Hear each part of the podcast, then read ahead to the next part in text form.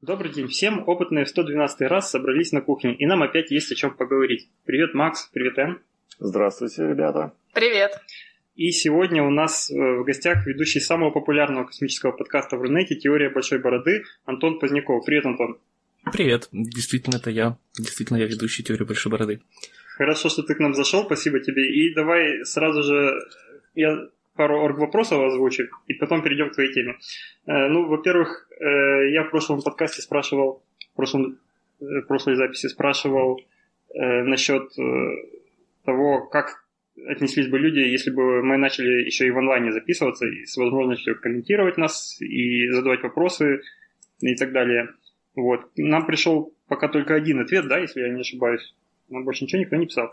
Один наш слушатель ответил, что он бы послушал нас, если бы это была запись на Ютубе. Вот, и если записываться на Ютубе, то, ну, если транслироваться на YouTube, то надо э, что-то показывать, видео. У нас видеодорожки нет. Делать дорожку из веб-камер говорящих голов, в общем, в нашем подкасте это как-то неуместно. Поэтому, если вы предложите какой-то видеоряд, можно будет попробовать и на, на YouTube. Но это надо... У нас уже был один подкаст, если поискать по истории. Женя монтировал когда-то видео из... под разные темы, разные фрагменты видео делал. И, ну, это получилось неоправданно дорого и непонятно зачем. Поэтому это чисто экспериментальный был выпуск. Когда-то очень давно, в одном из первых сезонов. Так что на YouTube это будет вряд ли. Скорее всего, это будет в виде какой-то ссылочки на стрим, который можно будет послушать либо в браузере, либо там скормить какому-нибудь проигрывателю. Это если мы все-таки решимся когда-то записываться в онлайн. Вот. И второй момент. Я в прошлом выпуске, уже когда переслушивал его, я понял, что я очень оговорился. Я назвал наших слушателей старыми случайно. Я сказал, что около больше 90% э, наших слушателей, судя по метрике, старше 35 лет. Конечно, старше... А это значит старые, да? Ну, если большинство старше 35, то значит у нас, ну, в принципе, уже другое поколение слушает, чем то, что я хотел сказать. Я, конечно, я имел в виду старше 25 лет. Это было в контексте разговора о перфокартах, и кто, в принципе, мог застать перфокарты еще. Э, так что, да, не обижайтесь. Э, и а те, кому 30, и вы думали, что вы попали в 10% слушателей, нет. Я вас тоже посчитал, и, в общем, наши слушатели приблизительно наших возрастов, скажем так.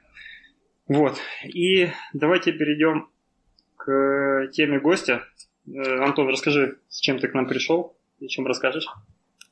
Ну, я всегда в своем подкасте рассказываю много об Илоне Маске, так получается, потому что, э, ну, знаешь, как это, конечно же, конспирологи всегда считают, что Маск проплатил все, э, и, возможно, это даже правда, я же не буду раскрывать карты, но, тем не менее, количество инфоповодов, которые скажем так, генерирует, в частности, компания SpaceX в поле космонавтики современной, оно несравнимо больше, чем, наверное, почти любая другая компания. Мы недавно делали целый выпуск а, о том, как вообще продвигаются а, космические компании, космические агентства, что они делают для популяризации своей деятельности. И там, ну, так, так э, исторически сложилось, что действительно американские компании, в первую очередь, которые связаны с НАСА, они очень хорошо работают с прессой, очень хорошо работают в пиар, очень хорошо рассказывают о том, что они делают, объясняют, почему они делают то э, и, или иное, э, рассказывают о своих успехах.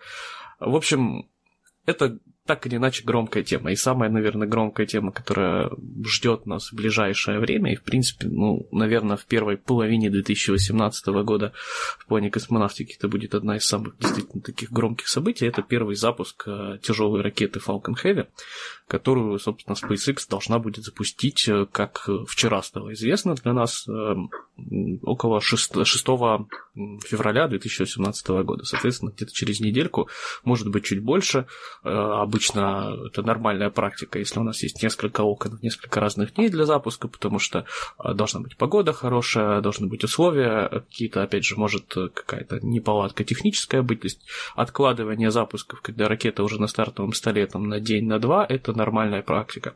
Но Falcon Heavy это такая большая действительно история, это не только потому, что такой каламбур, что это у нас тяжелая ракета, поэтому она будет, а, если полетит самой тяжелой ракетой в эксплуатации, которая находится, в принципе, в распоряжении человечества на сегодняшний день.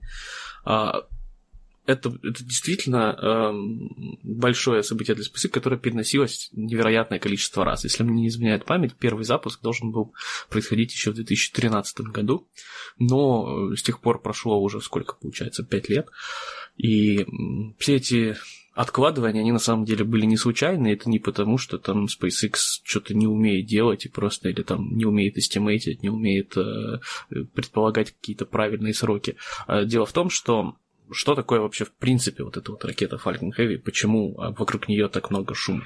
Если попытаться, знаешь, упрощать очень сильно, то, в принципе, это ракеты, три Falcon 9 склеенные вместе, которые выводят одну вторую ступень. А, ну и, соответственно, за счет того, что у тебя получается не одна первая ступень, а целых три, соответственно, не 9 двигателей, а 27 а первых ступеней, э, соответственно, количество э, килограмм, которые ты можешь вывести в космос, ну, соответственно, там либо на а, низкую орбиту, либо на геопереходную, на какую угодно, а, оно, соответственно, возрастает. А почему так долго все это переносилось? Ну, во-первых, потому что с тех пор, как впервые были объявлены планы о запуске вот этой тяжелой ракеты Falcon Heavy, сама Э, основная первая ступень, которая используется, соответственно, это первая ступень от Falcon 9, это, более того, это та же самая первая ступень, это не, никак она не модифицирована, это не просто что-то похожее, это та же самая ступень, более того, две, э, э, два ускорителя, э, которые будут использоваться при первом запуске, они уже летали в космос. То есть э, SpaceX, как известно, первая компания, которая умудряется не только запускать ракеты, но и возвращать в них первые ступени, и кроме того, что они умеют возвращать, они уже несколько как раз их переиспользовали. Соответственно, в случае, когда у тебя получится большая тяжелая ракета, две из первых ступеней можно уже будет переиспользовать. Значит, э, вообще... Вот он, ты ж, да. Извини, перебью. Ты же понимаешь, да, чем, чем это... Э, чем этот запуск интересен э, большинству, наверное, подавляющему большинству я догадываюсь, я, я думаю, есть, есть несколько вещей. То есть, ну, помимо того, что это, знаешь, вот эта вот самая тяжелая ракета, ее там разрабатывали, типа, пять лет, на самом деле, больше, а, и все это, значит, технологически очень сложно, и там куча каких-то а, интересных штук технологических в них используется. Конечно, это интересно на массовой аудитории в первую очередь не этим, и это, кстати, вот одна, опять же, а, одна из заслуг, которые стоит эм, отдать эм, и Илону Маску лично, да, и компании SpaceX, в принципе, вообще американским медиа, которые умудряются сделать историю громкую из любого события. А, первый запуск, как мне кажется, может быть интересен двумя вещами. Во-первых, SpaceX признает, что вероятность успеха не такая и большая. Это первый запуск, первая ну, куча технологических решений, которые все должны сработать, которые до этого никогда не тестировались при запусках, поэтому вероятность того, что нас ждет какой-нибудь большой фейерверк, она, скажем так, не то что не нулевая, а я думаю, она больше процентов 30 если честно. Э, Но мы Сам... помним первые, первые вертикальные посадки, и когда это стало когда это уже перестало быть событием, удачная посадка, прошло очень большое количество времени и попыток. Да, ну не скажи, слушай, они за, по-моему, первая, первая попытка посадки и первая успешная попытка посадки, я могу сейчас ошибаться по времени, но их разделяло что-то типа год.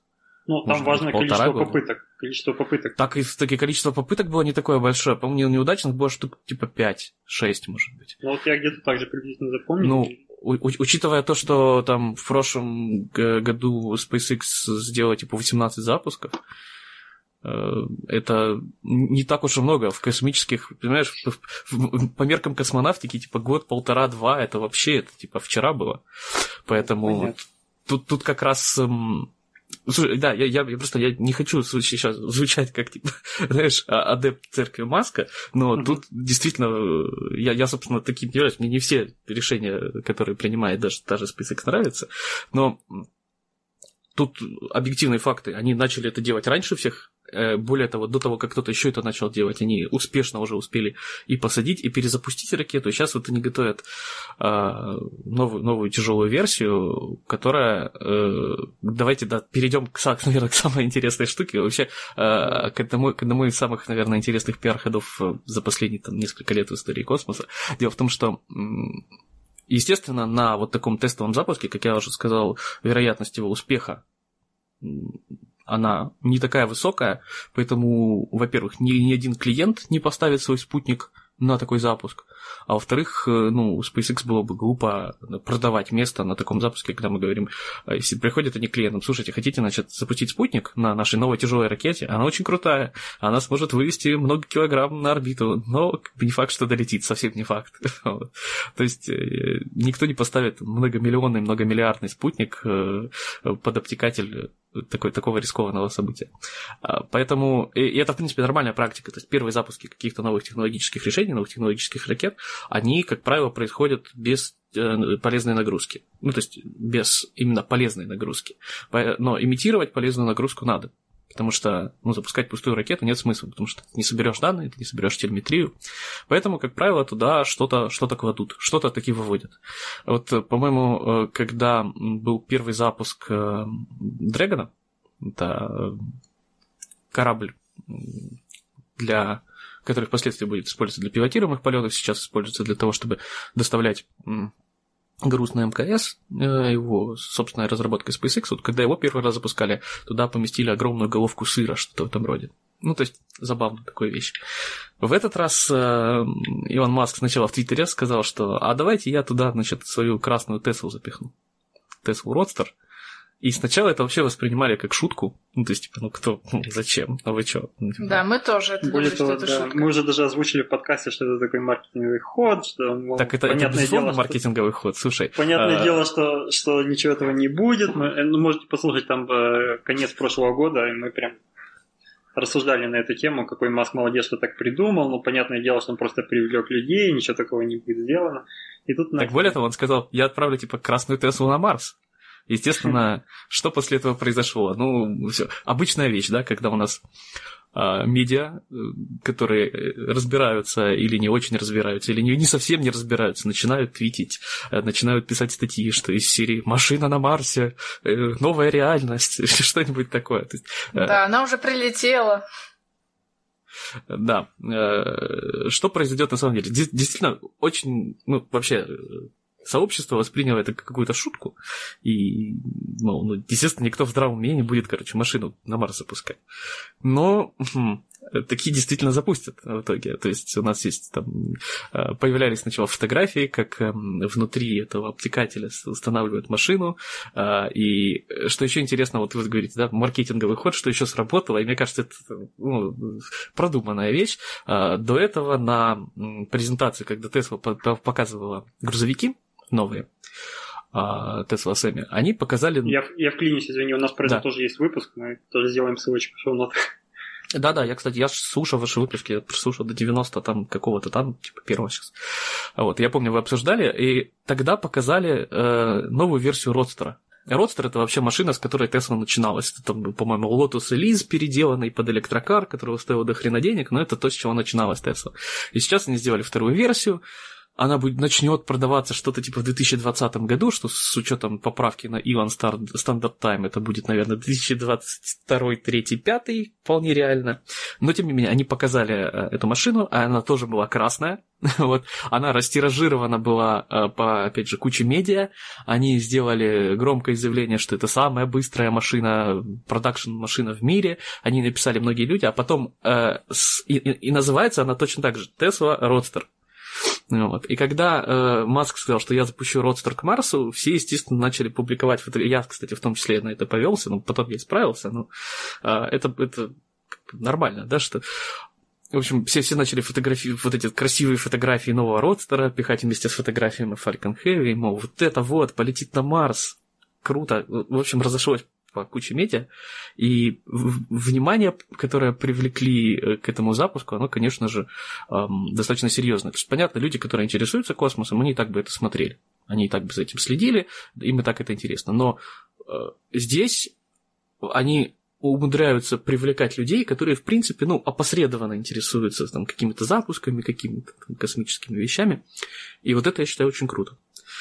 Так что, э, в принципе, что еще сказать? 6 числа, скорее всего, может, чуть позже. Нас ждет первый запуск. Э, и это будет, как я уже сказал, запуск самой мощной, самой тяжелой ракеты, которая есть в эксплуатации на сегодняшний день. Пройдет ли он успешно, неуспешно, неизвестно. Но действительно, э, личный родственник Илона Маска красного цвета, он должен будет полететь в сторону Марса. То есть теперь ни в коем случае не будет приземляться и не будет даже, наверное, выходить на орбиту, потому что для того, чтобы выйти на орбиту, нужно не просто долететь до Марса, а затормозить, там совершить кучу маневров, вряд ли кто-то бы заморачивался настолько, чтобы разработал систему двигателей для, скажем так, такой необычной нагрузки.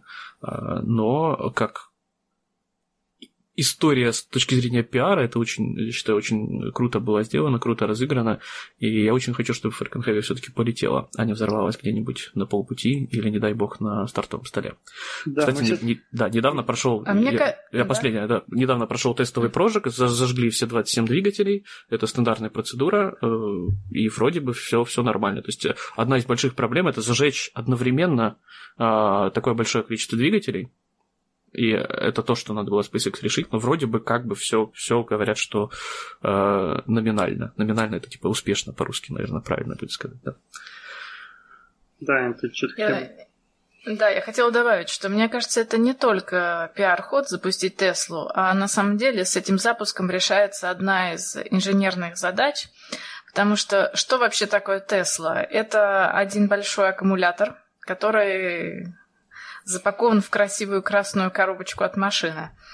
И, как выясняется, в будущих космических программах без аккумуляторов просто не обойтись. Поэтому, как мне кажется, по, по моему мнению, будут э, во время запуска будут просто мониторить состояние аккумулятора в машине и смотреть, выдержит ли он перегрузки. Вот, а в связи с этим у меня вопрос... Честно говоря, да, я, я просто, я, я вклинюсь, я не совсем понимаю, да, в чем, в чем прикол запускать аккумуляторы, которые предназначены для использования на Земле, вряд ли они какие-то туда э, ну, особые не, ну, аккумуляторы. Может быть, там для поддержки жизнедеятельности будут какие-то аккумуляторы вот, вот образца Теслы там браться, я не знаю, будущих. У меня вопрос другой сейчас, вот и к N как главный по аккумуляторам в нашем подкасте. Э, вот все мы очень, конечно, хотим, чтобы все получилось, и будем надеяться на это. Но давайте рассмотрим ситуацию, если действительно э, все пойдет плохо. Если эта штука взорвется. С учетом того, что там один килограмм э, всяких химических веществ, которые довольно-таки опасны, как мы знаем, аккумулятор состоит из не самых приятных веществ химических. Что может быть плохого? Или там слишком много и так другого взрывчатых, других взрывчатых веществ, что уже хуже не будет? Ну, судя по тому, что это самая тяжелая ракета, топлива там, наверное, тоже достаточно. И по сравнению с тем, что находится в аккумуляторе, я думаю, это не самая большая проблема будет. То есть, когда взорвется сильно... Там уже не важно будет. Понятно. Так там же жидкий кислород, жидкий водород, он не такой уж и опасный для эм, как, как, как сказать, окружающей среды, вот, забываю слова все-таки. Ну, вот, из но... аккумулятора это может всякого... Слушай, я, я думаю, на свалке каждый день, на любой свалке сжигаются больше аккумуляторов, которые случайно выбросили. Да. Так что... И я думаю, при тех температурах, которые достигнет эта, эта ракета, если с ней что-нибудь случится, там уже все догорит до углерода, поэтому... Понятно. Я думаю, это не проблема. Понятно. Ну что, все ждем тогда 6 февраля и будем смотреть. Наверняка в онлайне это где-то будет. Да, конечно, SpaceX, SpaceX проводит свои трансляции, есть да, трансляции на русском. Но если все полетит, это же будет еще, помимо прочего, синхронная посадка трех ступеней, которые две из них будут сажаться на Землю, на двух специальных рядом стоящих местах, а основная первая ступень будет сажаться на баржу. Если это все пройдет успешно, это будет прям красивое зрелище. Может, кто-то из вас видел, э, да, как, как, как называется, типа балет Королева, что то когда, короче, э, э, Союз отбрасывает твои ускорители, и они так синхронно вращаясь а. в разные стороны отпадают. Это будет, я думаю, не менее красиво. Да. Ну, хорошо, спасибо за рассказ э, такой подробный. Э, про Falcon Heavy все будем ждать и обязательно к следующему выпуску об этом уже расскажем. Так или иначе, что-то должно произойти, и это уже забили себе тему на следующий выпуск, одну из. Э, дальше я предлагаю перейти к э, узким темам ведущих. И в прошлом выпуске я рассказал, я рассказал про историю перфокарт. Перфокарт, перфолент и вот всего с этим связано, откуда они к нам пришли и как, как это все началось и как компьютеры начали хранить свои данные на перфокартах. Вот в этом выпуске я хочу продолжить эту всю историю развития систем хранения данных. Скорее всего, это будет на три выпуска. Сегодня хочу успеть э, по магнитную запись, все, что с ней связано, и, а все, что останется, уже в следующем выпуске расскажем. Так вот, э, магнитная запись. Если с перфокарты, перфокарты и перфоленты пришли к нам и из ткацкой индустрии, мы помним, ткацкие станки первые были, использовали э, перфокарты, и вот этот способ хранения уже там используется. И, кстати, как мы узнали, э, до сих пор используется в современных ткацких станках. Видимо, очень удобный для человека интерфейс и понятный. Э, то магнитная запись, она пришла к нам из записи звуков, из аудиозаписей. Я знаю, Эн, ты обещала, что ты говорила, что ты связана э, как-то с производством аудиокассет, да? Нет, я хотела рассказать про VM12. Это не совсем то. А, ну хорошо, тогда, когда дойдем до записи лент, расскажешь. Э, хорошо. Так вот, э, как развивалась запись, аудиозапись? Изначально, ну, когда-то были попытки в в середине 19 века были попытки записывать звук на стеклянных барабанах с нанесенными туда э, воском или нанесенным, э, нанесенной сажей. Иголочка двигалась, оставляла дорожку. То, что было нанесено, э, записано на саже, конечно, его прочитать невозможно. То, что было на воске, кое-как умудрялись читать тогда. Вот. Но, понятное дело, это еще никак не подходило для записи данных для компьютера, потому что в те времена и компьютеры были не такие. Сейчас я, кстати, думаю, что если бы найти какой-то э, образец записанного звука на баночке с сажей, мы бы смогли восстановить, просто оптически уже прочитать и восстановить звук, который был там записан. Но тогда, конечно, до этого еще было далеко. Вот. И э, потом уже э, было обнаружено, что некоторые материалы могут э, сохранять свою намагниченность. И а так как до микрофона уже в то время додумались, и что микрофон превращал колебания среды, колебания воздуха в переменное магнитное поле, то стало понятно, что надо записывать теперь вот эти вот э, колебания магнитного поля на э, носители. И вот первыми носителями э, были проволоки.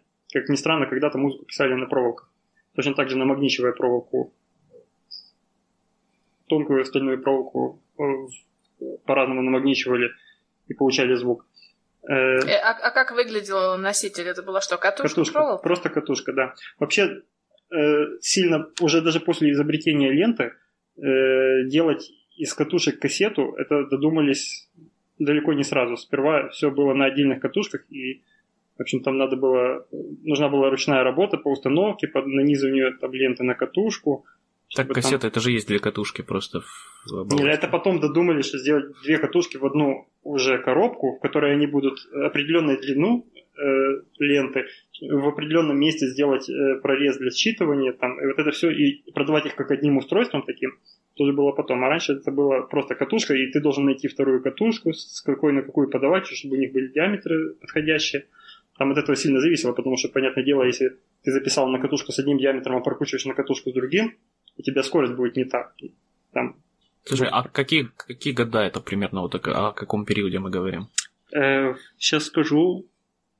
Э, я просто к тому, что я объясню, почему спрашиваю, uh-huh. а, потому что э, где мы видели еще подобное, да, в принципе, у нас же есть э, киноиндустрия, да, в которой да. вот эти вот бобины большие, на которых тоже была пленка, и механизм раскручивания с одной бобины на другую, это же, мне казалось, такое было уже Если это просто речь идет о более раннем периоде, тогда понятно. Это были 30-е годы прошлого столетия. Вот тогда уже, уже додумались. Уже, на самом деле, там был скачок с очень быстро, после того, как начали записывать на проволоку, очень быстро перешли на запись на ленту, но, но металлическую, не такую, как сейчас, не пластиковую, а металлическую ленту. И на металлической ленте записывали около 50 лет. Были катушки с э, электролентами. А потом уже перешли на пленки, когда обнаружили, что можно покрывать их специальным слоем ферромагнетиком. Там была чехарда с патентами, потому что, э, кажется, немец один запатентовал э, вот эту вот технологию нанесения э, ферромагнетиков на э, гибкие ленты, и ему выдали патент на это, а потом через что-то 20 или 30 лет, вот где-то в 36-м, по-моему, году э, этот патент отозвали, потому что обнаружили, что э, такой же аналогичный патент еще был э, заведен англичанином, сейчас, сейчас, а не, э, датским инженером Вальдемар Польсен, Польсеном. И он тогда не смог этого воплотить в, ну, в работающем инструменте, но он запатентовал. Он тогда предлагал на бумажной ленте просто железный порошок приклеивать, и потом, ну, мол, это будет работать в будущем. Но тогда еще не были технологии развиты для того, чтобы это, видимо, так приклеивать качественно или хранить, я не знаю. Вот. Поэтому его патент был так на будущее. И только вот в 1936 году э, уже начали записывать на ленты в таком виде, в котором мы помним. Мы вообще все помним фильм «17 мгновений весны», помним, как там делали звукозаписи. Там уже вовсю использовались ленты, бобины, широкие, большие. Тогда еще не было таких кассет, о которых мы все знаем. Э, а записывалось вот на такие отдельные ленты. Так, э, чего еще хотел сказать про эти катушки? Да, Э, идея совместить две бобины в один корпус и сделать уже действительно пленку, которая будет протягиваться и в определенном месте уже зафиксирована, в смысле стандартизована, и иметь прорез для считывания этой пленки головкой, она э, появилась давно, но вот первыми, кто стали законодателем моды, скажем так, в этом всем, это была корпорация Philips – и она в 1963 году изобрела вот этот стандарт известных нам уже 90-минутных аудиокассет. Такие я так понимаю, в миниатюризацию все упиралось, потому что просто до этого были бобины большие, если их еще в один корпус запихнуть, это было бы нечто неподъемное. А, э, кстати, по поводу Philips, на самом деле компания Philips, э, она очень много чего из привычного нам сегодня изобрела. Ну вот, э, так что это, это мало кто об этом знает. Я сейчас полный список, естественно, не назову, но там, по-моему, начиная от цоколя лампочки, заканчивая другими бытовыми штуками, которые никогда особо никто не задумывается, типа, ну это же всегда так было. Ну, ну да-да-да.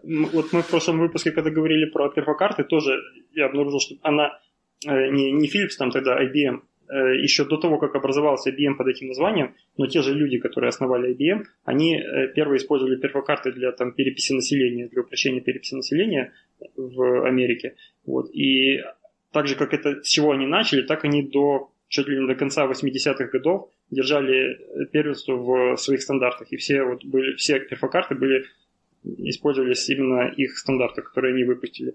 Наверняка вот таких вот авторитетных э, компаний – было много, которые вот свою...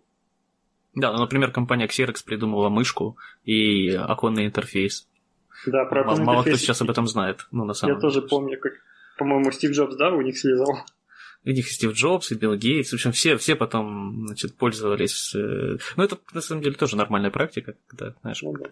увидишь решение, удачное да. решение, если кто-то не смог найти ему применение, ну, надо как-то... Как-то идея сама по себе-то ничего не стоит. Главное применение этой идеи в реальном мире. Да, так вот, после того, как Philips стандартизовал, э, стандартизировала вот эти э, кассеты в том виде, в котором мы уже знаем, они были чуть более грубо сделаны первые, не так, как уже последние, которые мы могли застать. Э, но, в принципе, это уже был вот этот же форм-фактор. И это было в 63 году. И после них э, начали заводы по выпуску грамм-пластинок э, замечать, что вот все уходит в эту сторону, и начали параллельно открывать линии по производству аудиокассет таких же. Вот. Да, действительно, все шло в сторону миниатюризации. Я еще об этом буду говорить, когда мы про дискеты поговорим разных, э, разных видов.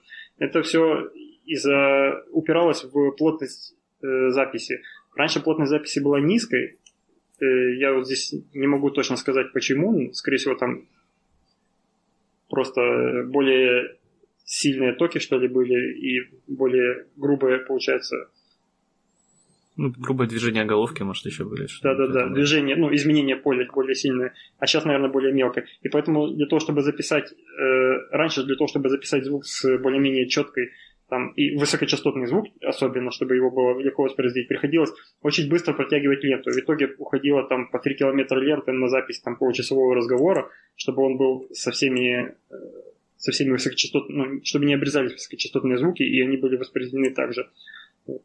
Э, по мере того, как начали уплотнять запись, стали возможны вот такие и известные нам кассеты, которые 90 минут слушаешь, и, а там, в принципе, э, кажется, 130 метров проволоки, где-то меня было записано, но я... Ой, проволоки, говорю, ленты. Вот. Э, еще на кассетах э, были выемки, если вы помните, такие, э, которые означали блокирование записи на них. Вообще как запись и чтение как происходит? Это просто э, пленка протягивается между полюсами магнита или же возле э, э магнита и, соответственно, индуцирует там переменное магнитное поле.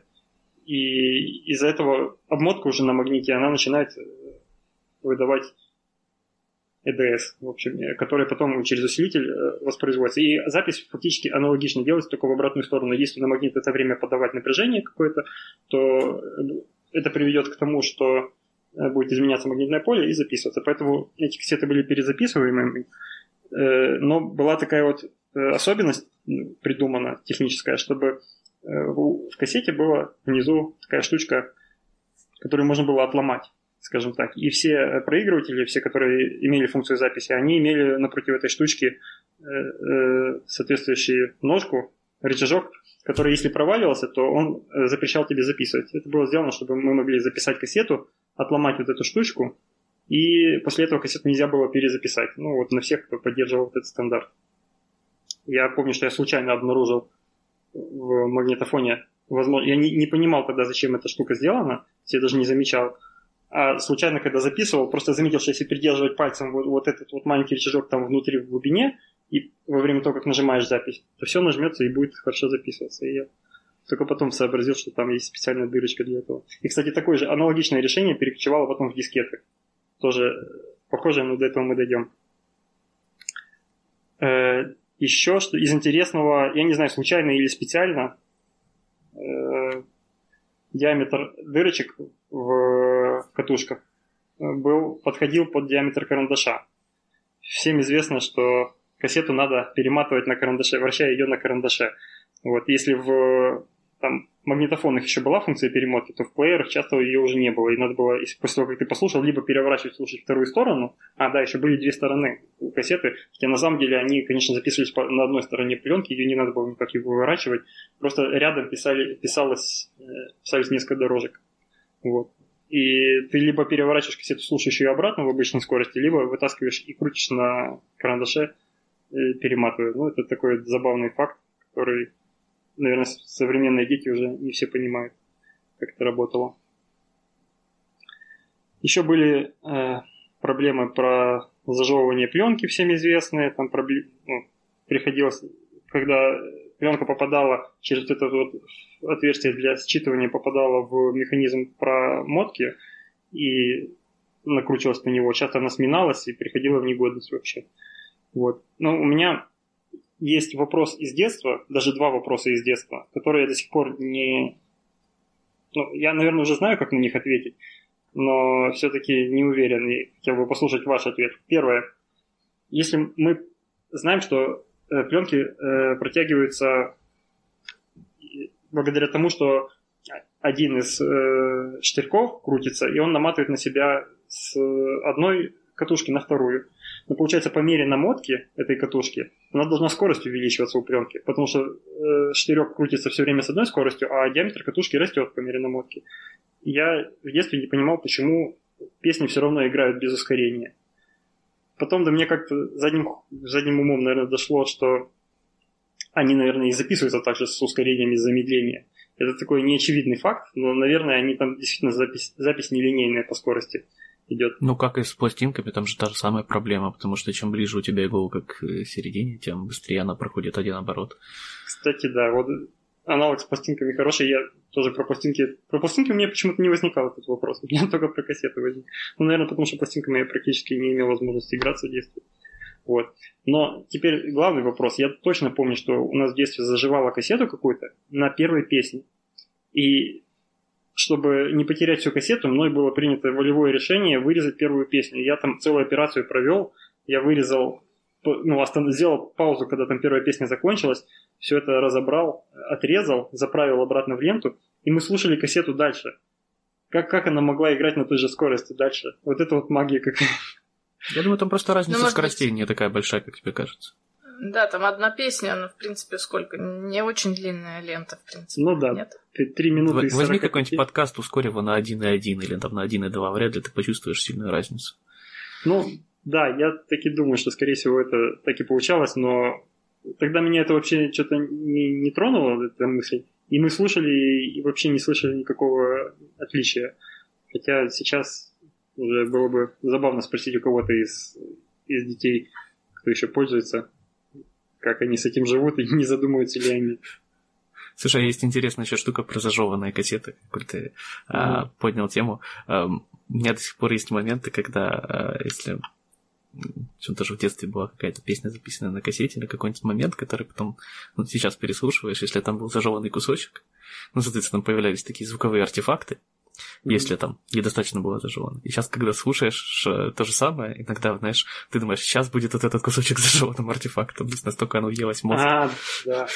У нас была точно такая же штука с какая-то песня, э, не песня, а кассета с классическими мелодиями, и там то ли на Вивальди, то ли времена года, то ли вот что-то вот, вот в таком месте. И я все время помню вот этот вот момент, когда он там в начале э, мелодии у нас был, была проблема. Там, по-моему, кто-то то ли запись нажал на секунду и записалось что-то не то.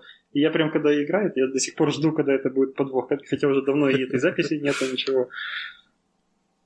Я вам тогда, коллеги, быстро расскажу историю. Правда, это про видеокассеты, но там, я думаю, принцип тот же примерно, что и в аудиокассетах. Давай. Значит, э, про магнитофон VM12. Э, все знают, что этот магнитофон копировался с Panasonic. И когда инженеры разобрали Panasonic, они увидели, что то место, где же зажимается магнитная лента, для прочтения, оно было сделано из особого нетканного материала. Ну и воронежские инженеры решили, зачем, собственно, нужен этот материал, и заменили его на войлок. Но они не учли одного факта, это того, что советская моль этот войлок очень полюбила. Поэтому первые выпущенные серии магнитофонов, в них очень быстро заводилась моль. Хм. которая сжирала этот войлок, и магнитофон тут же приходил в негодность. Поэтому все-таки пришлось заменить войлок на нетканный материал. Понятно. Так. В качестве нетканного материала там... Э, ты не помнишь, что выступало? Там вот эта вот бумажка специальная? Или... Ну, я думаю, это просто какой-то какие-то синтетические волокна мягкие. Ну, вот... А надо было просто мыло положить в этот э, комплектное, чтобы моль да. не заводилась. Да, нафталином, нафталином все это. Кассеты с нафталином устроены. Вот. Ну, э, еще как один забавный факт, что кассеты это сейчас уже становится снова модным, и исследовательская компания Nielsen Company э, уже несколько лет подряд пишет, что продажи кассет в США растут. И в 2015 так та же, году... та же тема с винилом, та же тема. Я понимаю, это все в первую очередь ну, коллекционные моменты. Люди просто любят собирать физические объекты, потому что ну, сейчас вся музыка стала. Ну, с кассетами, с кассетами они это зря делают, потому что пленка сама, она со временем приходит в негодность. Ну, ты я же понимаешь, думаю... что сейчас, сейчас же поколение, которое начинает ностальгировать по 80-м, оно сейчас активно тратит деньги. Поэтому на этом многие играют. И вот в скоро у нас будут наверняка там какие-нибудь коллекционеры CD-дисков или чего-нибудь. Сейчас же выпускают всякие вот всякие там SNES и так далее. Nintendo выпускает старые консоли в новом этом. Это все, все на то же поколение рассчитано, которое уже хочет ностальгировать, может тратить на это деньги, и надо на этом играть. Вот, мне кажется, на этом и играют. Которые 20 лет назад было детьми и не имело денег, а теперь появились деньги, и надо напомнить ну, им, да, что и, и, и уже, уже ты в том возрасте, когда уже хочется ностальгировать. Да, да, да. Вот э, это со временем, я думаю, просто разные поколения, а если отследить. Глядишь, скоро, глядишь, скоро опять будем по дискетам таскать музыку друг к другу. Ну да, там тамагочи будут новые. Да, уже, уже, уже есть... да, тамагочи. Уже я тамагочи купил, когда это... Вот, это так, в Японии это же до сих пор тема, слушай. В детстве у меня все прошло, и у меня не было тамагочи, а когда уже студентом был, там на пятом курсе, что ли, купил себе. Ну, правда, быстро надоел, и я его что-то разобрал. Почему. Ну, уже, уже ж была тема с повторением этих всяких кепсов, хотя на самом деле это не так, но вот с, Pokemon Go внезапно стала жутко популярная вещь. Все, все потому что рассчитано на вот этих вот миллениалов. Ну, Я-то да. говорю, вот этих вот, как будто бы сам к ним не отношусь. Вот этих вот нас, да. Так вот, это мы все проговорили про музыкальную там и немножко про видеозапись, а для записи компьютерных данных магнитная пленка впервые была использована в 1951 году и тогда это тоже на бобины начинали записывать э, компьютерные данные. И такие устройства, которые записывали, назывались стримеры. Я о них еще в детстве читал в книжках как довольно про актуальные устройства. И, насколько я знаю, до сих пор вот в местах, где нужно хранить данные надолго и много, особенно много данных, и когда тебе не нужно их читать как-то регулярно, а просто как бэкап писать, там до сих пор используются стримеры, потому что у них цена за единицу информации как бы якобы очень низкая. Вот, но... А сохранность? А, ну, сохранность довольно долгая, видимо, для того, сколько это ты сможешь себе позволить их еще прочитать, сколько лет вперед. Не, ну, собственно, кстати, Если современные жесткие хранить. диски, они же до сих пор тоже. Ну, современные ну, или, жесткие диски намного сложнее, потому что там действительно и, и вакуумы надо поддерживать. И гелием сейчас, я знаю, напихивают. Да. Вот, и, и они тоже долго не живут. Ну, и дис, жесткие диски принято как бы их как, как склад никто не, не делает, их обычно хранят в рабочем Не, я просто к тому, что там тоже магнитная как бы запись. Ну да, да, да, к ним мы, может быть, тоже еще дойдем сегодня. Вот. Э, какое преимущество по сравнению с э, рассмотренными нами перфокартами? Э, преимущество однозначно в скорости считывания и скорости записи. Это уже скачок очень крупный на порядке, наверное, скорость увеличилась, чем работать с колодой карт. Вот. Но недостаток, конечно же, остается в том, что у тебя нету случайного, как не случайного, а произвольного считывания. Ты не можешь прям из середины вытащить там немножко информации, потом сначала немножко информации, потом в конце. Тебе надо считывать все от начала и до конца. Не зря их называют стримеры, как от английского стрим это поток. И у тебя есть поток, ты должен его считать весь, чтобы добраться до нужного тебе место с нужной информацией. Слушай, а есть у тебя информация по, по емкости, сколько на них можно было записать ну, вот, в байтах? Она очень менялась. И я помню, что когда читал в книжке, ну там была у меня книжка что-то вида современного компьютера для чайников, так вот раньше, было, наверное, в году в 2000 И тогда я помню, что уже были десятки гигабайт эти кассеты. И это было очень много тогда, потому что... Гигабайт? Гигабайт, да. Гиг, Умели гигабайт. таким этим? Да-да-да. И вот это, наверное, чуть ли не единственное место, где я в то время мог понятие гигабайта. Потому что еще лет через, года через 3-4 после этого э, родители купили первый компьютер, и там было 12 гигабайт на жестком диске. И это считался такой довольно... Ну ты модный был, слушай. Я помню первый компьютер, э, типа, когда, э, там, там, по-моему, гигабайт на Винчестер считался из серии. Фу, ты что там песни будешь хранить? Или фильмы? Ты что, Да-да-да. Зачем тебе столько? Как там, сколько Билл Гейтс говорил? Что... Я, я забыл цифру, что сколько там килобайт хватит всем. 640 килобайт. Ну, вот что-то, да, что-то в этом роде. Да, не, я застал, то есть это когда у меня появился первый компьютер, это было класс, по-моему, восьмой или девятый, и, и тогда было 12 гигабайт. А до этого я еще ходил на кружок э, для программирования такого детского, ну там по программированию, по сути, заключалась в том, что мы с другом садились возле клавиатуры, ну, там еще все очень древние вот эти клавиатуры, и договорились, так вот, левая часть клавиатуры это твои буквы, правая мои, и давай искать по очереди. Смотрим на, на на, на доску и по очереди Ну, на вот тебе и парное программирование. Да, это было первое парное программирование. Конечно, без... Я тебе больше скажу, иногда создается впечатление, что парное программирование именно так и происходит, судя по результатам некоторым. Не, ну не скажи. Вообще парное программирование довольно эффективно. Не позволяет там отвлекаться и общем, мелочи всякие сразу же замечаешь. Ну, или ты замечаешь, или твой Да. коллега. Э, так вот, э, здесь э, IBM подхватил, опять-таки IBM, к слову о перфокартах, IBM подхватила первенство, не первенство, а главную такую мощь по... Тогда у них были свои мейнфреймы, и они приняли стандарт ленты с э, несколькими дорожками э, для вот этих вот мейнфреймов. И впоследствии этот стандарт распространился и в другие производители, и был, ну, очень широко использовался, там где-то до 80-х годов. Вот. А в домашнем использовании начали использоваться аудиокассеты для хранения компьютерных данных э, уже довольно-таки поздно. Ну, как минимум у нас, я помню, что вот в нашем городе э, я знаю, что это происходило уже при мне, когда я там был ребенком, но мне ни разу не удалось, у меня не было знакомых, не было друзей тогда таких, у которых это было, поэтому я ни разу не видел, как заправляет компьютер. Ну, тогда еще компьютер был такой плоская штука, подставка под клавиатуру, в которую засовываешь кассету. Вот, может быть, вы застали, как из кассет игры запускали? Нет? Нету здесь таких же сильно старых людей. у меня сразу диски были. Даже А дискеты, толком- подожди, дискеты. Ну, диски, я же говорю, я дискеты даже толком не застал. А, Вот Окей. Как-то так получилось. Ну, в общем, э, про э, ленты поговорили, и теперь хочу как раз вот еще пару слов про магнитные диски рассказать. Они...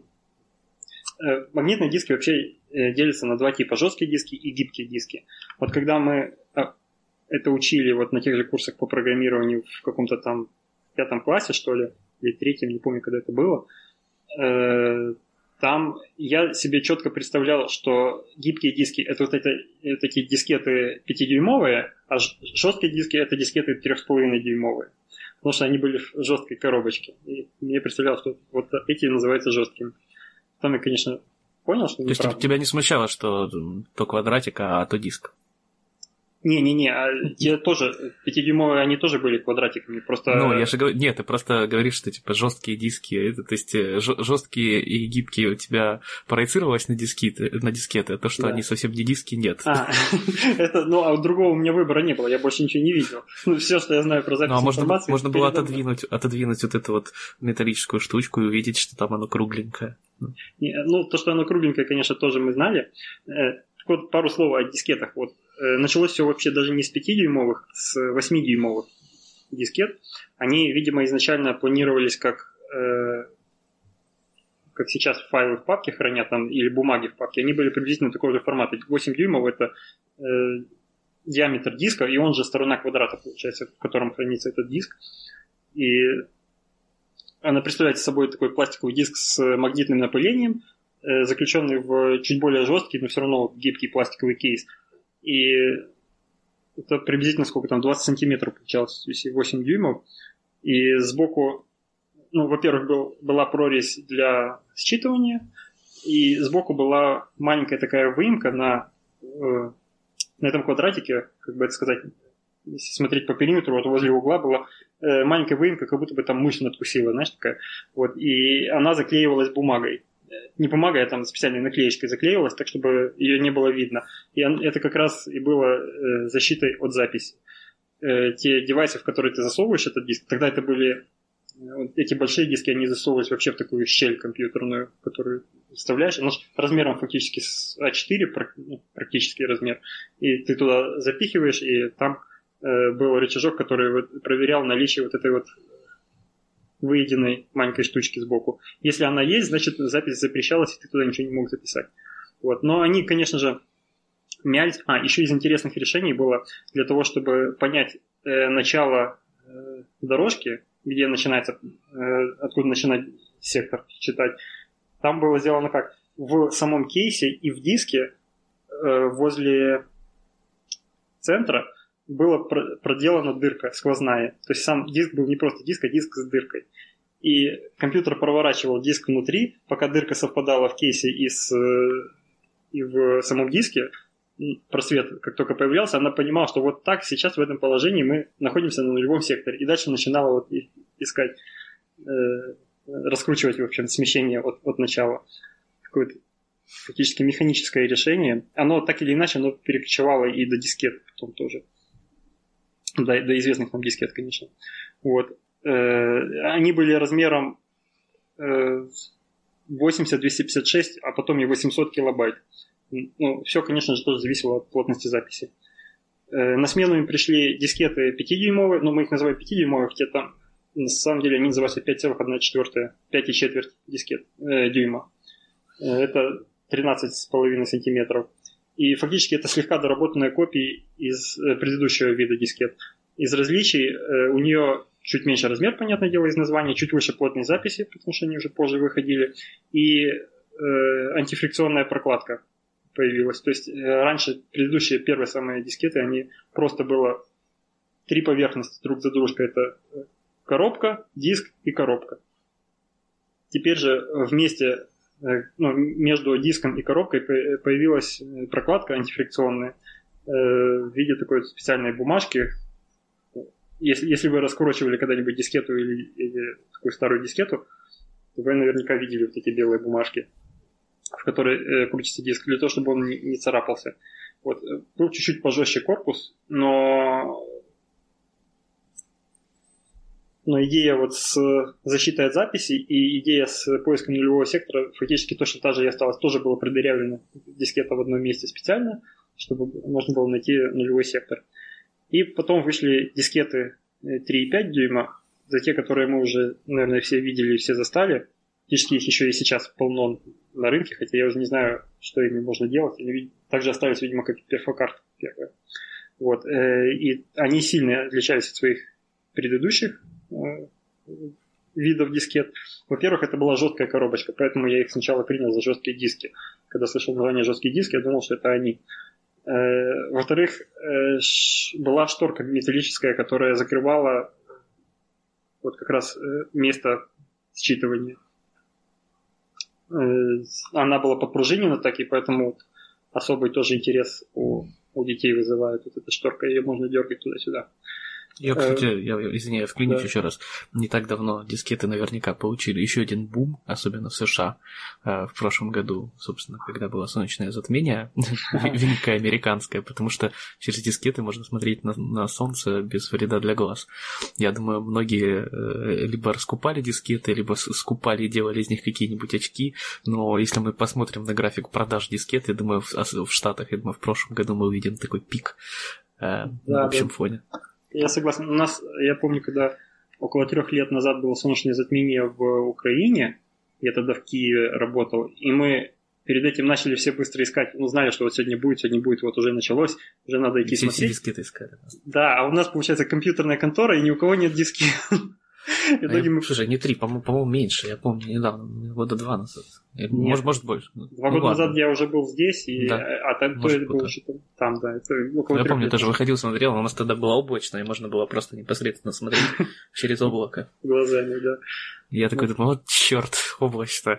Ну, чертова облака. Ну да. Ну, в итоге мы потом нашли там какой-то залежи дискету у админа, у нашего хелпдеска, попросили, и они там выдали всем. Там, по-моему, даже одной дискеты не хватало, мы через две смотрели. Тогда было смотрибельно это дело.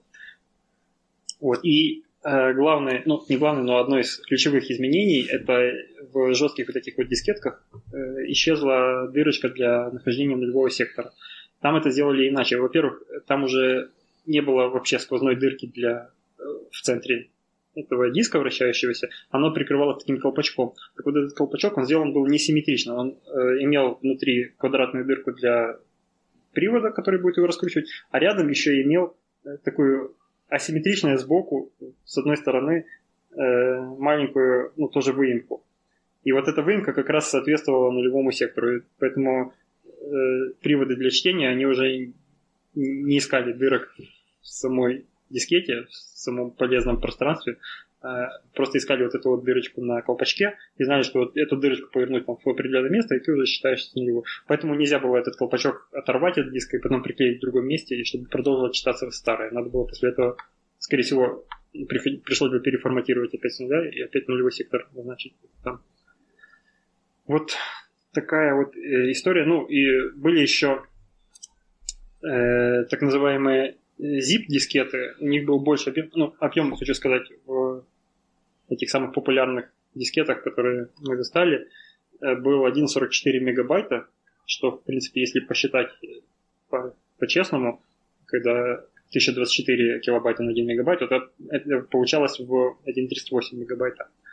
Но я помню, как мы и песни переносили, хотя песни были больше, но мы были приложения, которые позволяли бить на, на куски. Да что там приложение? Там обычный WinRAR, WinZip умел бить его на определенные размеры куски, и большие файлы перетаскивали между домами, ходили с пачками дискет. Романтика такая из прошлого. Они не все читали, с ними были проблемы, они были часто битые всякие, поэтому там высокий процент отказа довольно был. Вот такая вот история про дискеты. Я не знаю, мы еще проговорим про этот, про жесткие диски, или я предлагаю оставить это не на следующий, так уже много времени заняли. Поэтому давайте жесткие диски, оптические диски, флеш-диски и все остальное эзотерику и экзотику оставим уже на следующий раз. Кстати, я, кстати, сейчас вот замечательный сервис, я не, не, не перестаю удивляться Google Фото, я сейчас бил в Google Фото солнце, и э, он мне выдал, что это было 20 марта 2015 года, у меня даже фоточки есть. Так что в Украине вот. тогда можно было наблюдать неполное солнечное затмение, да. То есть ты прав, чуть меньше трех лет. А, да. видишь, я, я люблю быть правым. Хорошо. Вот. 20... 2015 странно, как же это я еще там был. Я что-то думал, что я в это время уже приехал сюда. Ну, неважно. Я предлагаю даже... Э, Макс, у меня был вопрос к тебе в прошлом выпуске. Я так понимаю, ты приготовил ответ для меня, да? Я приготовил, но я смотрю на часы и думаю, может быть, мы перескочим на тему слушателей? Давай перескочим, как потому думаешь? что действительно уже затягивается, и негоже негоже растягивать и выходить за рамки обычные. Э, итак, темы слушателей. Э, первая тема, предложенная нам слушателем Hidden, это перспективное складное колесо. Что вы думаете на этот повод, Макс? Давай, расскажи. Я как велолюбитель, да, да, велосипедник. Да, да. Смог ли ты понять всю глубину этих глубин? Зачем это так сделано? Человек, я так понимаю, одновременно и колесо переизобрел, и велосипед. Замечательно вообще. И инвалидную коляску еще. Ну, ну что тут скажешь, идея хорошая, идея богатая. Ну, вкратце, то есть э, колесо, которое можно сложить э, на такие шесть, э, шесть полу, полуколес таких. И, скажем так, и если у нас было колесо размером 66 э, сантиметров, то оно становится более компактным, почти 22. И автор позиционирует это все как такую крутую вещь, очень, э, которая поможет людям при перевозки, в транспорте. Но тут видно, что здесь нет камеры как таковой, потому что как бы... Ну да, разбить на кусочки под давлением. Да. Вот, и непонятно, если мы будем э, наезжать на, на бордюры или в что-нибудь врежемся, не совсем понятно, оно будет э, достаточно ли жестко, если обычно колесо, оно просто станет восьмеркой, а вот это может сложиться так, что так вот, ты получишь травму. В этом, не, ну так я считаю, что в этом а, один из плюсов.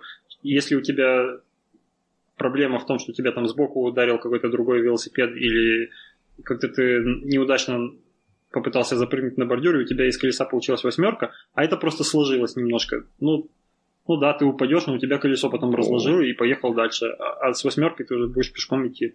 Дальше. Если, если оно действительно складывается, хотя я не верю, по-моему, Меня тут другая фраза насторожила. Должна блокировать. Что тебя насторожило?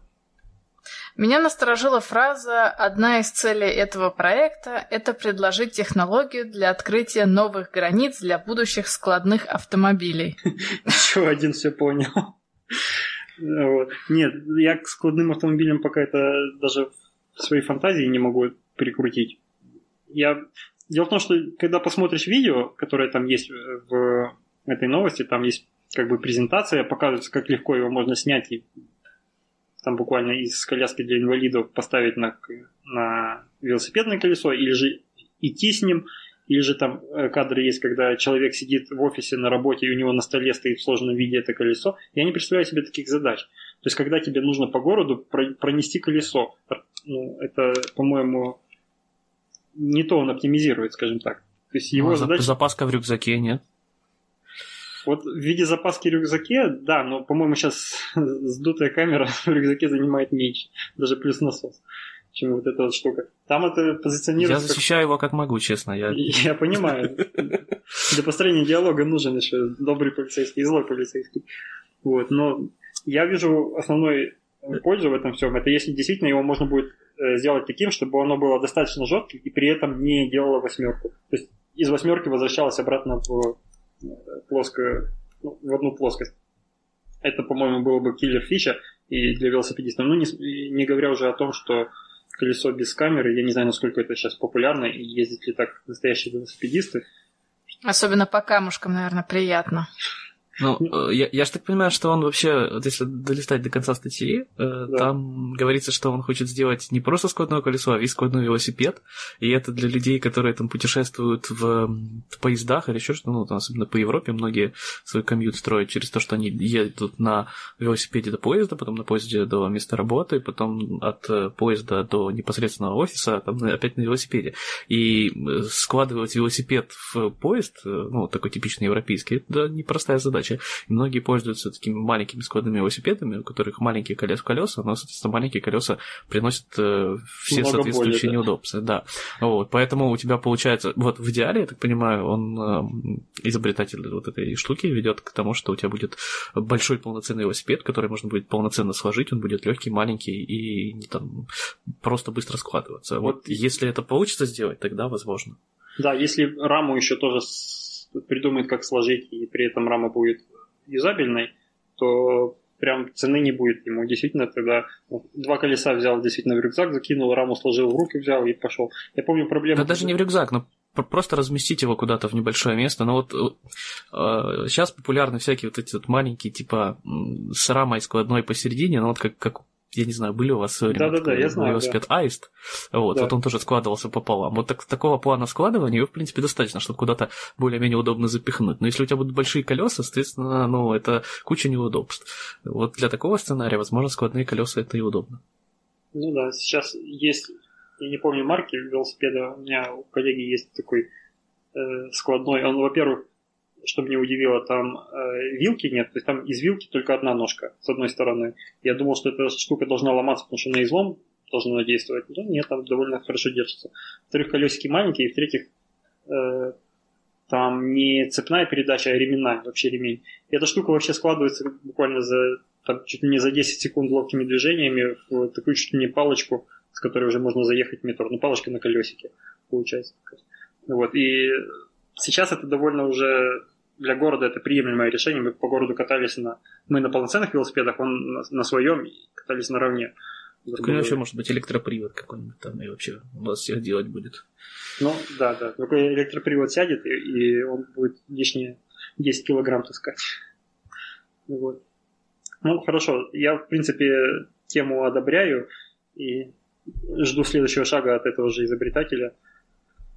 Да, для амортизации для амортизации и для... Мне интересно, что он с рамой еще сможет сделать, чтобы рама была, во-первых, удобной такой же, а во-вторых, еще складывалась до каких-то удобных габаритов. Сейчас же проблема в чем в городских велосипедах, что их нельзя в метро. По-моему, везде уже нельзя в метро, да? Нигде не разрешают заходить. Только в электричке можно, в метро тебе запретят спуститься. Если это... Но в Европе за велосипед ты отдельно платишь, почти как за человека. А, и можно в метро спуститься, да? Можешь куда хочешь, только заплатить надо стоимость билета угу, за велосипед. Угу. Ну, это полбеды, это, по-моему, лучшее решение. Я бы, я бы в принципе, так же и, и у нас сделал. Ну, а, а этот велосипед ты, возможно, сможешь в рюкзак запаковать, а?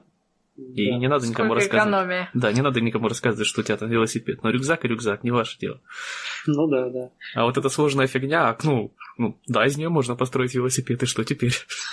Нет, э, все доходило до абсурда, когда мы с другом ездили кататься из Киева в Борисполь, это аэропорт, где-то километрах в... Не буду брать сколько. Да, да, да, да, да, где-то так. И мы, мы просто тогда ночную покатушку себе сделали, ночью в 12 часов выехали из э, общежитий, мы студентами были, и утром приехали обратно. Так вот, когда мы ехали, приехали обратно, мы до, до, до ближайшего метро доехали и знали, что в метро нельзя с велосипедами, и нам хватило просто переднее колесо сняли, два колеса в отдельной руке, а, а на заднем колесе пошел с, с велосипедом и... Да, это тележка на морозе, да, прошли, и, в общем-то, удалось. По-моему, сейчас уже запрещают это так вот провозить, даже если снял колесо, нельзя сказать, что это не велосипед. Там не а, кстати, вот в поездах, если у тебя велосипед запакован э, в чехол, то ты его можешь, можешь провести как спорт-инвентарь бесплатно. И, и некоторые авиакомпании тоже. Э, допускают такое, то, э, а, то есть ты снимаешь переднее колесо, скручиваешь руль и в чехол, и, собственно, все тащится в одной руке, и можно вот так. Ну, конечно, ну, по весу ограничения потом. Надо. Откручивать надо, неудобно. Прикрути, открути. Ну, это стоит того, если вопрос стоит о том, чтобы слетать в другую страну или там съездить.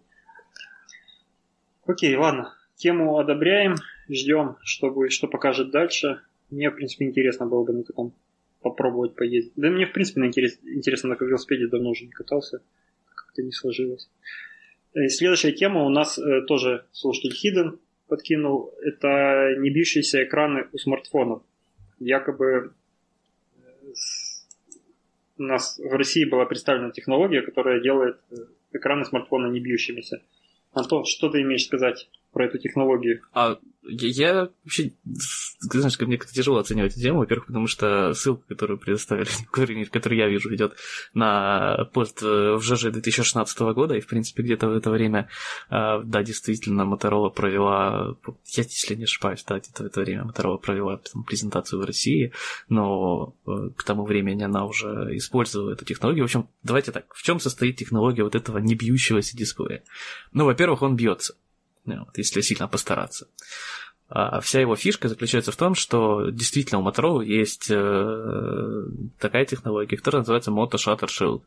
И у меня даже было два телефона уже с ней, вот, э, с тех пор, как ее представили. А, в чем заключается суть? Вместо того, чтобы делать стандартные сэндвичи с эм, экрана сенсорного слоя стекла, здесь используется больше слоев, здесь используется, да, там специальная подложка, которая амортизирует удары, но самое главное, что у тебя вместо стекла пластиковый, по сути, дисплей.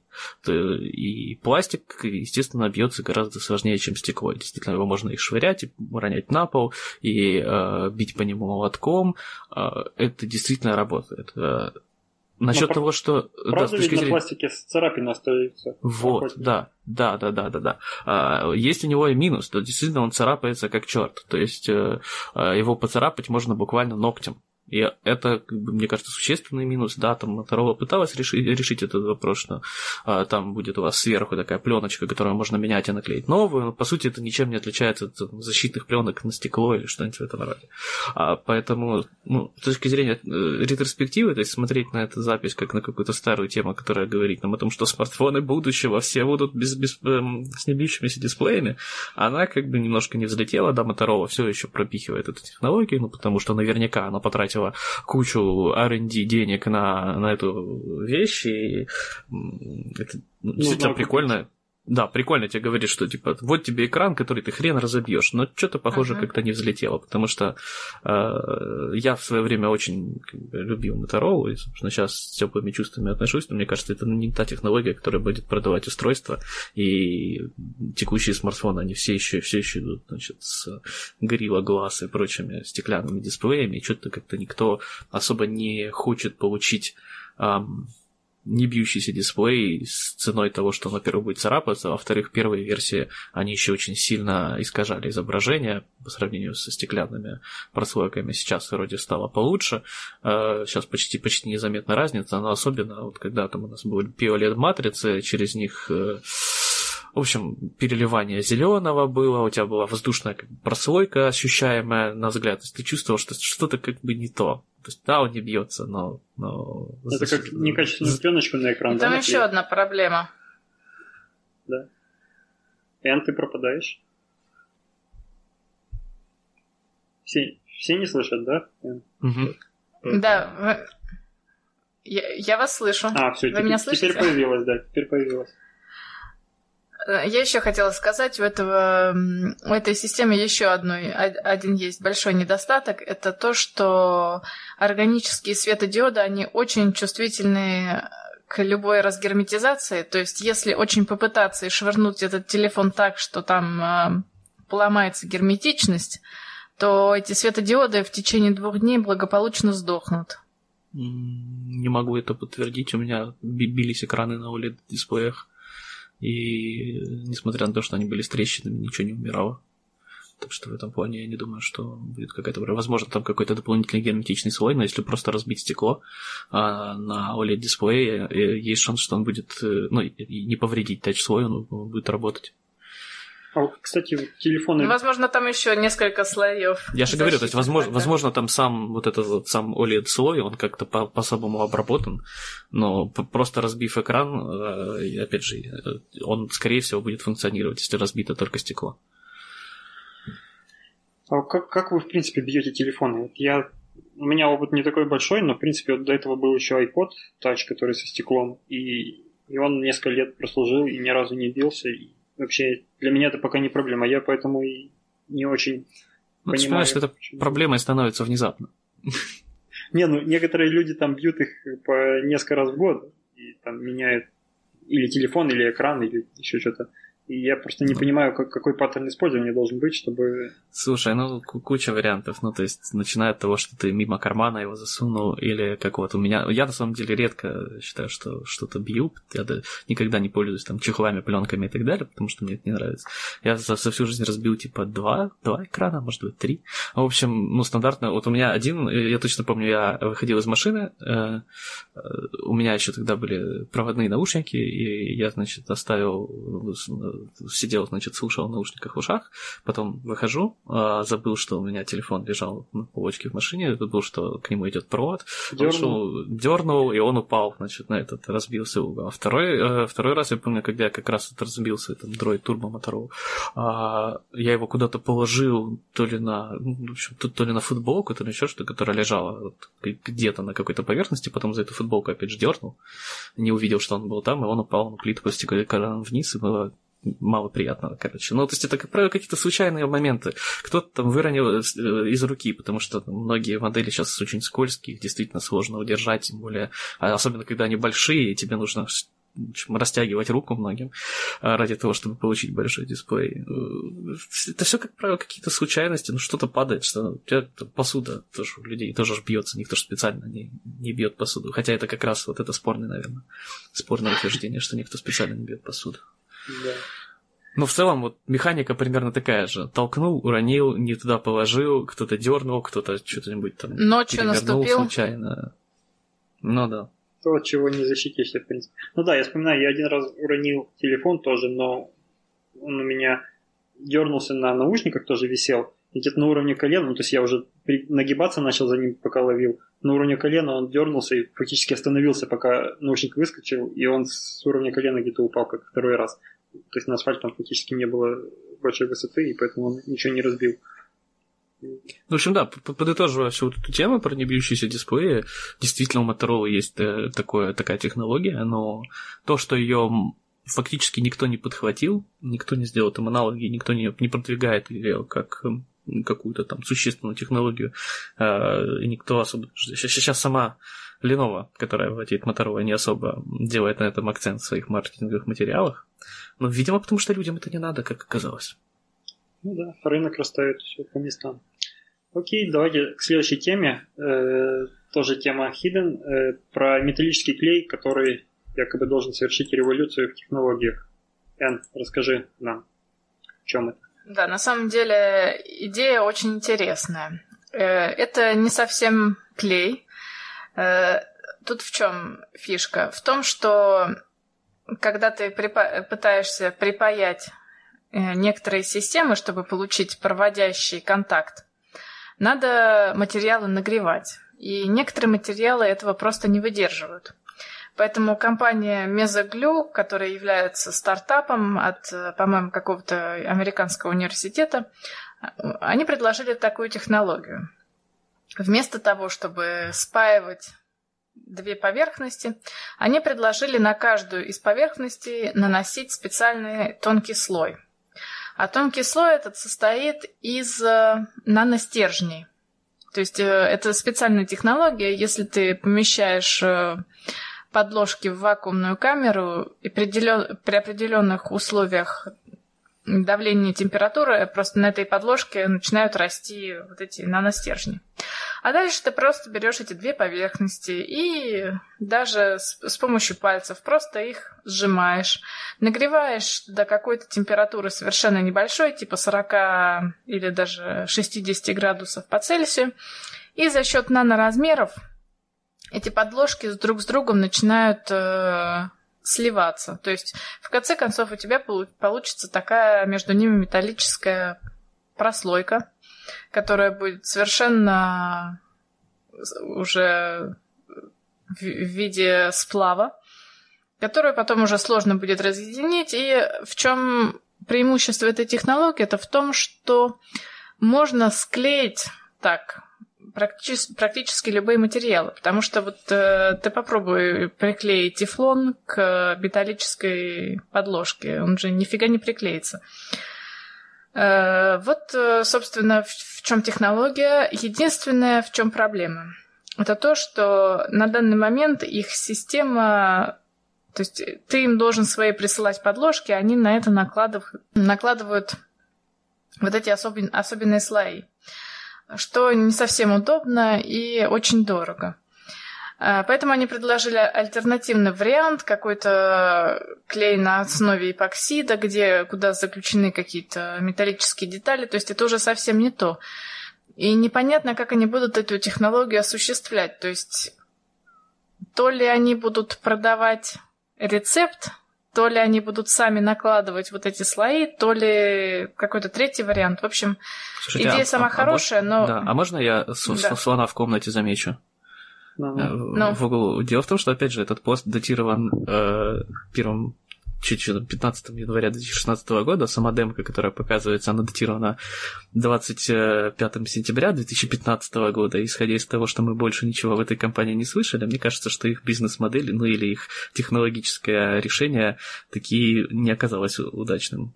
Что-то у меня такая мысль есть. Ну, как сказать, как сказать, вот последний пост на их, в, их компании датирован началом этого года, где они говорят о том, что они сейчас пытаются сейчас налаживать серийное производство этой технологии. Ну, может быть, я говорю, ну, по крайней мере, что пока что у них вот э, вывести это на эм, какой-то э, массовый уровень, видимо, не получилось, и на самом деле, наверное, сложнее, чем кажется. Хотя, ну, в вакууме идея, наверное, Ну, естественно. Неплохая. Э, но мне кажется, там все в цену упирается, потому что, извините, на... наложить наностержни на один квадратный метр поверхности, я думаю, это дорого будет стоить. Тем более, что это драк металлы обычно. Мне кажется, там все упирается в цену.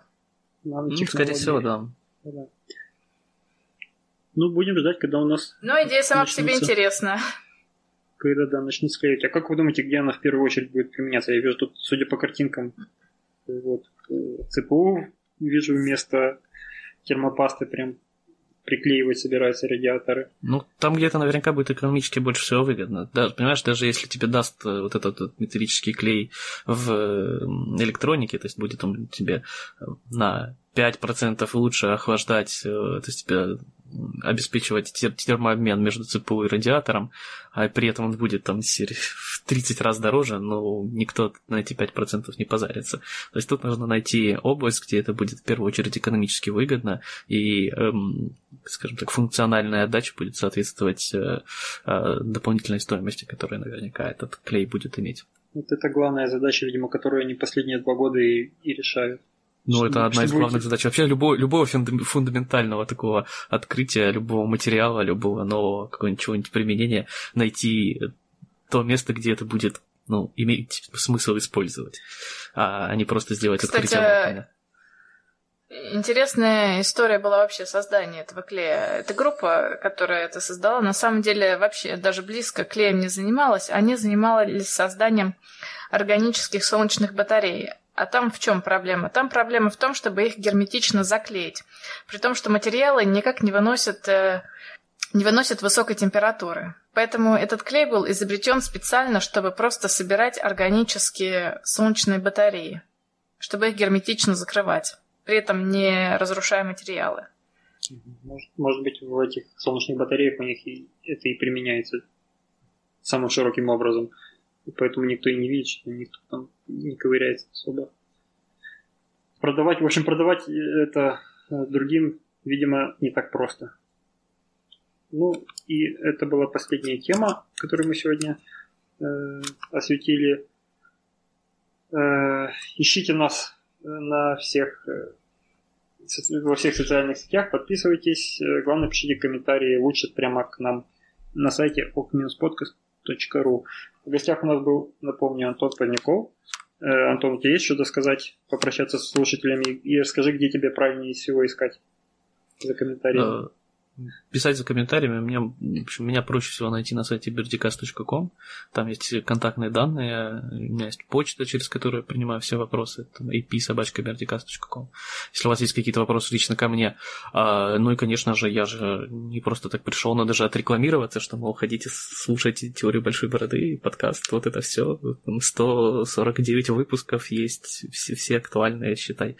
А, так что, да, Вообще круто, что я, я хочу, чтобы подкасты больше развивались, чтобы подкасты становились более мейнстримовой темой, потому что сейчас, мне кажется, очень, очень плохо с этим делом. Вот спроси человека на улице, да, среднестатистического, что такое подкаст, он тебе скажет, под что? Под, э, это, это где? Это, это, это что, это слушать? Это, это зачем? Вот, это радио? Такого... Это да. что, iPod? Да, да, да, это, это, это, это как радио, только в интернете. Да. То есть это радио. вот, то есть понятие потом подписаться на подкаст, послушать. Нет тут на самом деле централизованного места, где это можно было делать. Ну вот как видео, да, у видео есть. Видео все знают. Надо зайти на YouTube, бить в поиске, найдешь видео, нажимаешь, смотришь. Вот с подкастами все гораздо сложнее. Так что очень мне хочется, чтобы подкасты значит, развивались как вообще тема, а, не только, да, там пусть а, научно-популярные какие-то вещи, хотя не и это тоже в первую очередь хотелось бы развивать, но надо что-то, короче, делать. И, круто, что вот существует, э, и существует и ваш подкаст, и, и много других, которые делают полезное дело. Надо, чтобы они становились более мейнстримовыми. Да, мы тоже рекомендуем подкаст Антона. Э, ссылочки, конечно, оставим в шоу-нотах. Ну и на этом все. Пока. Всем пока. Пока. Пока-пока. Всем пока.